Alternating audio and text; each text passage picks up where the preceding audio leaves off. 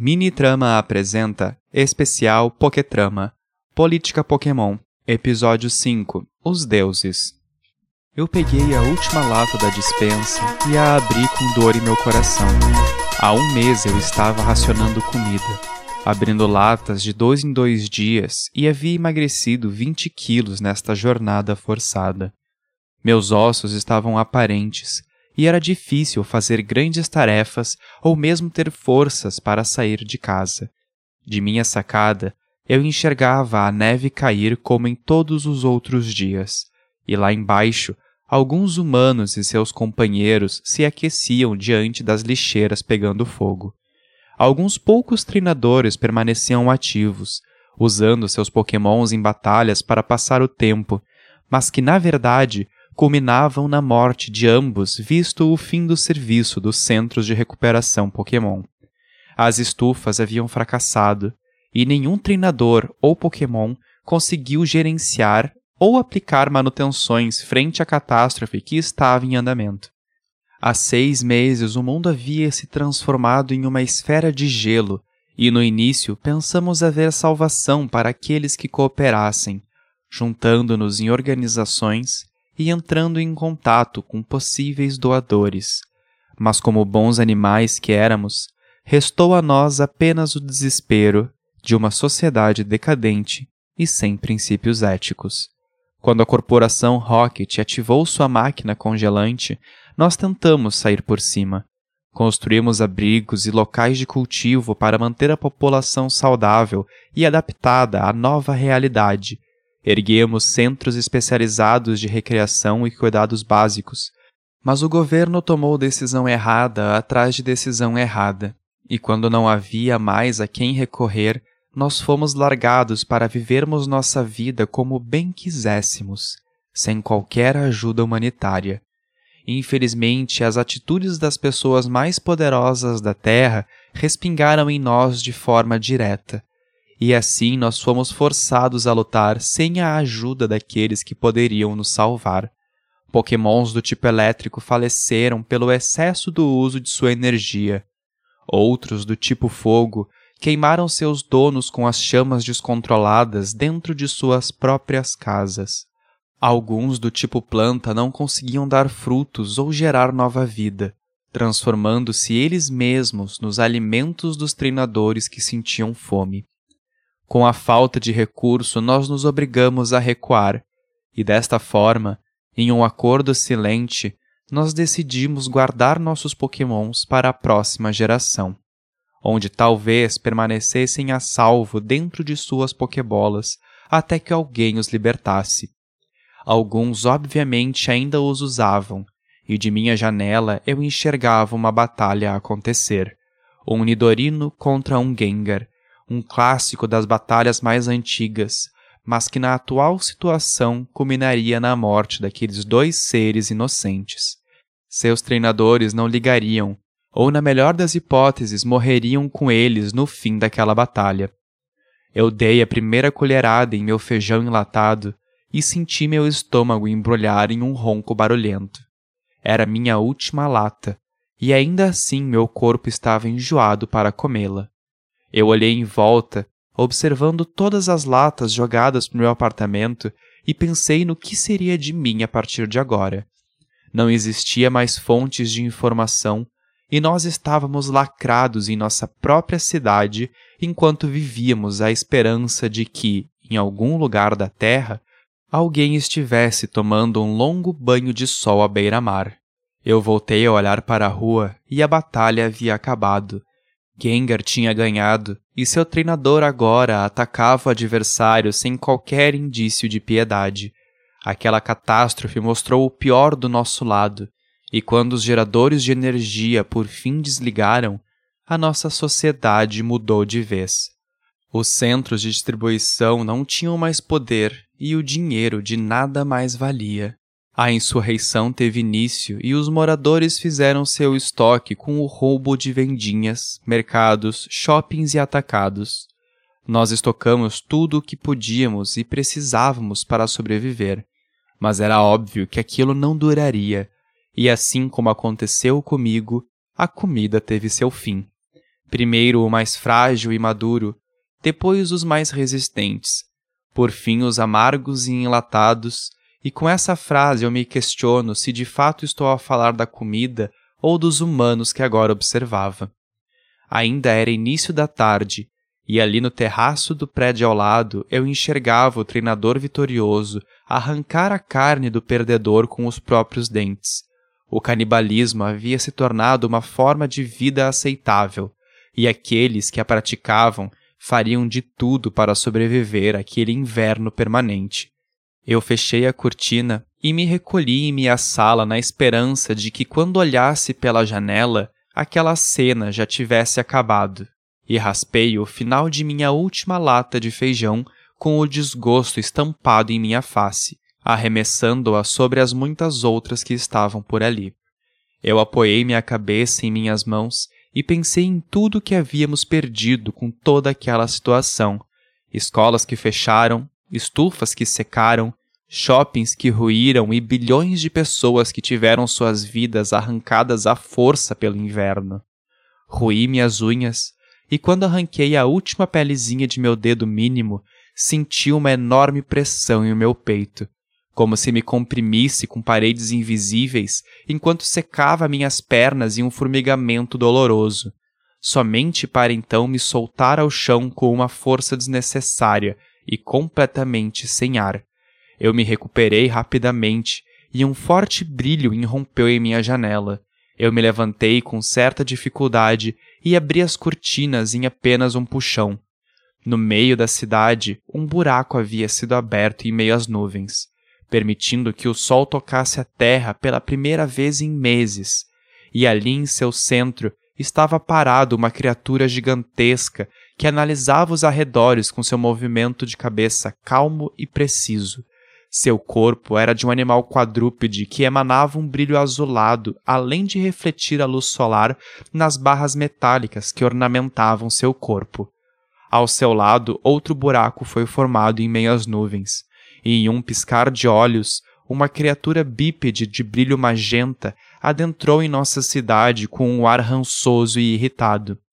Eu desacreditei no que meus olhos enxergavam, pois ali, parados no céu, estavam os deuses formadores do universo, criaturas tão antigas e poderosas quanto as estrelas mais velhas e massivas. Eu caí de joelho em frente à janela e os observei por um tempo que pareceu eterno. Eles exalavam energia e, de acordo com o que haviam nos ensinado na escola, os dois não apareciam na Terra há mais de três mil anos. O da esquerda, de brilho azulado, era conhecido como Dialga, o Pokémon lendário cuja responsabilidade atribuída a ele por Arceus, o deus dos deuses, era o controle da linha temporal podendo alterá-la a bel prazer, seja para acelerá-la, reduzi-la ou pará-la. Já o da direita era conhecido como Palkia, o Pokémon lendário cujo domínio residia sobre a dimensão, alterando-a, deletando-a e possuindo o poder para criar novos mundos para que a vida pudesse florescer. Juntos os dois podiam fazer o que quisessem, e desde os tempos remotos eram reverenciados pelas tribos de nossa terra. Dialga e Pálquia, os deuses que permitiram que o nosso mundo tomasse forma e que agora se encontravam novamente sobre a terra de nossa terra. Eles eram a imagem da magnificência, mas eu sabia que no fundo eles não estavam completos. Eu os observei atentamente e momentaneamente meu corpo e apartamento tornaram-se pretos como a noite.